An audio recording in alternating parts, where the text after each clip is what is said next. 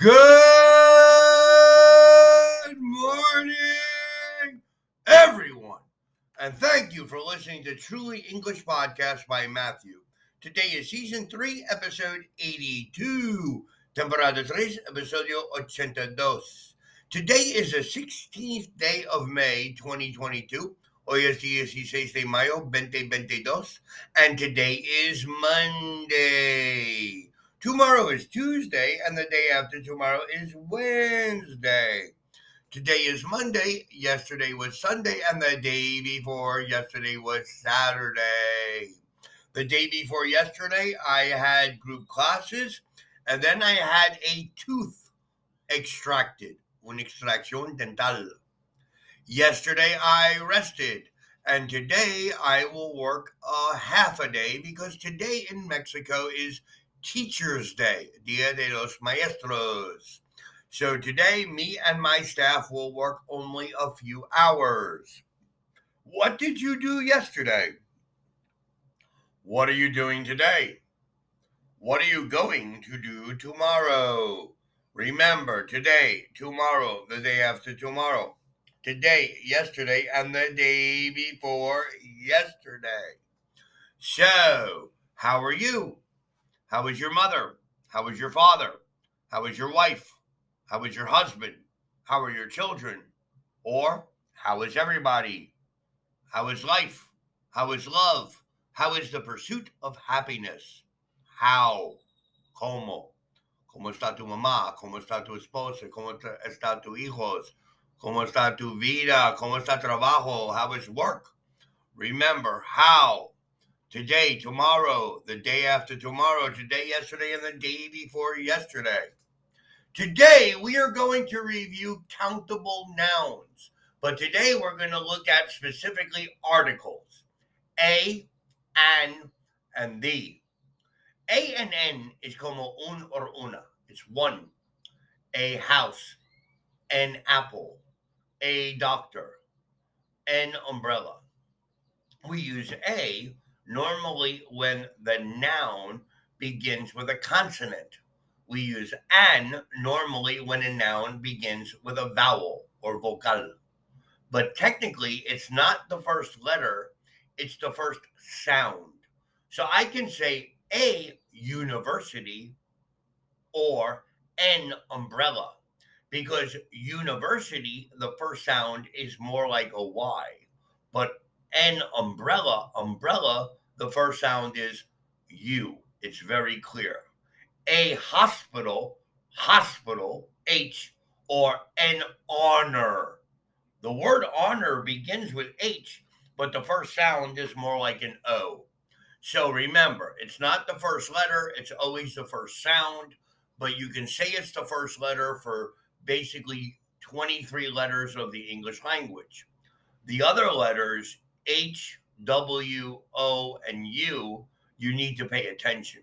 The is when something is specific. When it's specific. For example, I love pizza, general. I love the pizza in Florence, Italy, specific. For example, I had a sandwich and an apple for lunch. The sandwich wasn't very good, but the apple was nice. Joe says a sandwich and apple because this is the first time he talks about them.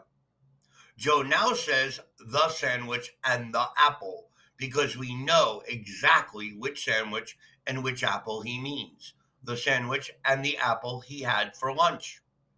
Let us compare A and the in these examples. A man and a woman were sitting opposite me. The man was American, but I think the woman was British when we were on holiday, we stayed at a hotel. Sometimes we at, ate at the hotel, and sometimes we went to a restaurant. We use the when we are thinking of specific things. Let us compare a, an, and the. Tim sat down on a chair, maybe one of many chairs in the room.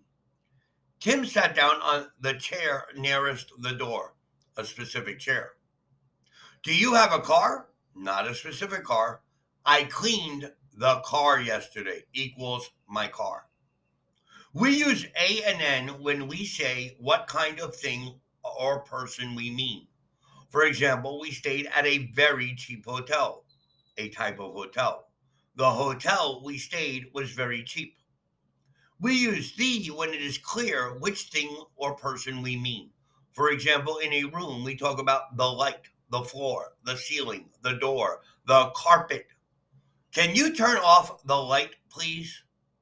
I took a taxi to the station. I'd like to speak to the manager, please.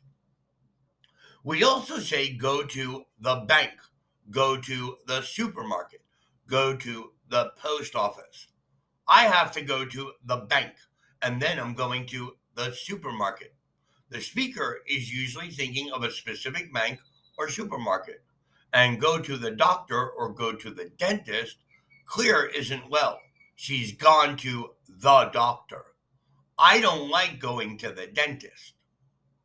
Let us compare the and ah.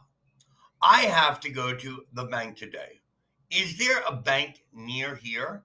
So the first one is specific, the second one is general. I don't like going to the dentist. My sister is a dentist. My sister is un dentista. Hay muchísimos dentistas. I don't like going to the dentist, a specific dentist. We say once a week, three times a day, or one pound, 50 pence a kilo. I go to the cinema about once a week. How much are those potatoes? One pound, 50 cents a kilo, or one pound, 50 pence. Helen works eight hours a day, six days a week. So now, if you understand this, you have to make your own examples using a, an, and the. And these articles are always difficult for people learning like English. So you have to practice. The more you practice, the better you will be. If you have any questions or any comments, you can send us an email at info, or excuse me, an email to info at trulyenglish.com.mx. You can visit our website at www.trulyenglish.com.mx. Or you can send us any emails or any comments for future episodes to our Facebook, Instagram, Twitter account, or here in Anchor Podcast by Spotify, all under the name Truly English. We thank you very much for listening to our podcast today. And we would like you to listen to our podcast on Monday in one week on the 23rd day of May 2022. We thank you again for listening. We ask you to please study and send us any comments and requests. Have yourself a great day. Have yourself a great weekend and peace and love to everyone. Thank you and goodbye.